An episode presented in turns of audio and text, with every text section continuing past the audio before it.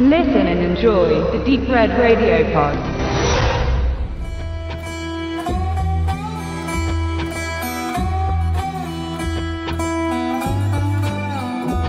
Roel Riney hat es schon wieder getan. Der niederländische B-Movie-Exportregisseur hat zum wiederholten Male einen zweiten Teil inszeniert. Es sind mittlerweile sieben und damit dürfte er dann wohl den Rekord halten. Seit 2009 verwirklichte er The Marine 2, Dead Race 2, 12 Rounds 2, The Man with the Iron Fists 2, The Condemned 2, Hard Target 2 und nun das Sequel seines Fantasy-Westerns Dead in Tombstone, Dead Again in Tombstone. Zwischendurch drehte er auch dritte Teile, andere Fortsetzungen, selten alleinstehende Filme. In den USA ist er, so scheint es, für den Universal Direct-to-Home Cinema Ableger 1440 Universal Entertainment der wichtigste Mann geworden zu sein. Seine Actionfilme sind anders als seine budgetverwandten Artgenossen. Sie kennzeichnen sich durch außergewöhnlich flüssig und einfallsreiche Kameraarbeiten, der überwiegenden Verwendung von realen Pyroeffekten und einem für das primitive Ballergenre überraschendes Storytelling. In seiner Heimat arbeitet er dann an ernsteren Kalibern, beispielsweise dem biografischen Bombast-Historienstreifen über den Nationalhelden Michiel de Ruyter. Auch hier findet sich ein hohes Maß an Bewegung und Feuer, aber auffallenderweise keine fesselnde Erzählstruktur. Eine gewagte These könnte sein, dass Riney das Triviale braucht, das er mit technischem und szenarischem Anspruch bereichert, während er für zu konservative Stoffe nicht ausreichend an inhaltlicher Geschwindigkeit generieren kann auch wenn es sich vermuten lassen könnte. So hat Dead in Tombstone von 2013 keinen geschichtlichen Bezug zu der amerikanischen Legende um Wyatt Earp und dem Clanton Clan. Es geht um einen Bandenführer, der von seinen eigenen Leuten verraten und erschossen wird. In der einem Banditen wohlverdienten Hölle geht er einen Deal mit dem Teufel ein, der es ihm ermöglicht, ins irdische Dasein zurückzukehren und Rache zu üben an jenen, die ihn hintergingen.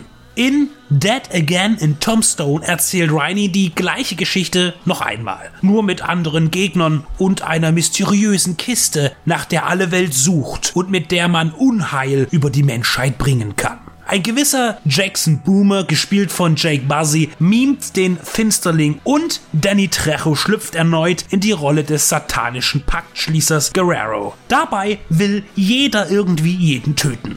Ein Western eben. Trotz des allgegenwärtigen Fantasy-Themas stehen typische überstilisierte Western-Motive und Wild-West-Action im Vordergrund. Rowell Riney geht förmlich in dem uramerikanischen Genre auf und genießt es als Kameramann und Regisseur, sein schick zusammengebautes Bretterbuden-Idyll in schmucke Bilder zu bannen. Staub im ständigen Gegenlicht, Zeitlupen und Kamerafahrten, die für die Preisklasse eines B-Movies außergewöhnlich sind. Er hat Gefallen daran, dunstdurchzogene Räume abzufilmen, in die in dicken Bündeln der Sonnenschein wie eine robuste Säule hereinfällt. Er vergreift sich mit großer Freude an den visuellen Gewohnheiten des Heldenwesterns und schwängert das herkömmlich Bekannte mit rasanten Momenten. Als Exempel dient eine Postkutschenjagd, bei der man die Mühe der Dreharbeiten in jeder Einstellung sehen kann. Dabei wird nicht einfach der einfachste oder bequemste Blickwinkel genutzt, sondern stets einer, der sagt, schau her, das ist ein billiger Film, aber das stört uns nicht, denn wir haben es einfach drauf. Und wissen es besser. Da stört man sich im Finale dann auch nicht an der aufgezwungenen Zombie-Schwemme. Roel Riney hat eine Idee vom zweitklassischen Film. Seine Idee und das unumstößliche Verlangen, einen solchen in ein prachtvolles Gewand zu hüllen. Es bleibt ein trivialer Nonsens, aber im Vergleich zu seinen ebenfalls finanzbegrenzten Kollegen ist er einfach optisch und inszenatorisch mindestens immer vier oder fünf Schritte voraus. Wenn er jetzt noch das CinemaScope Breitbildformat für sich entdecken würde, wäre es beinahe perfekt. Die Ausstattung des Films schwankt zwischen authentisch und Ikea-Gläsern. Nicht jeder Farbkontrast sitzt, besonders bei den Landschaftsaufnahmen gibt es einige blasse Flächen zu bemängeln.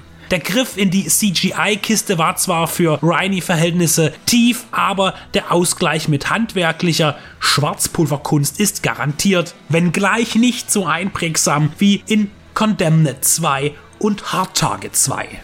Riney ist eben Riney und Danny Trejo ist Danny Trejo. Letzterer sieht in seiner ihm viel zu großen Lederkluft auch irgendwie albern aus, aber wann sah Trejo das in den letzten Jahren nicht, ohne ihm zu nahe treten zu wollen, denn Angst kann er sicher verbreiten, wenn er wahrhaftig vor einem steht, auch noch mit über 70 Jahren. Dabei ist er auch wirklich noch fit und in beachtlicher Form. Dead Again in Tombstone, der im deutschen Verleih vereinfacht als Dead in Tombstone 2 veröffentlicht wurde, ist kein guter Western, aber ein guter Roll Riley. Nicht sein bester, aber auch nicht sein schlechtester. Und für wen sich das jetzt nach einer Einordnung im unteren Mittelfeld des modernen B-Movies anhört, dem sei gesagt, dass er genau wie der Rest des Repertoires des strebsamen Niederländers die Konkurrenz auf den Ramstischen bei weitem zu schlagen vermag. Die Story ist absoluter Käse, aber der Look und die Umsetzung sind auf erstklassischem Niveau. Bitte, liebe Finanzbonzen in Hollywood, gebt Roll mehr Geld und lasst ihn Expendables 4 drehen. Dann hätte diese Reihe endlich einen guten Beitrag für das Action-Genre in Aussicht zu stellen.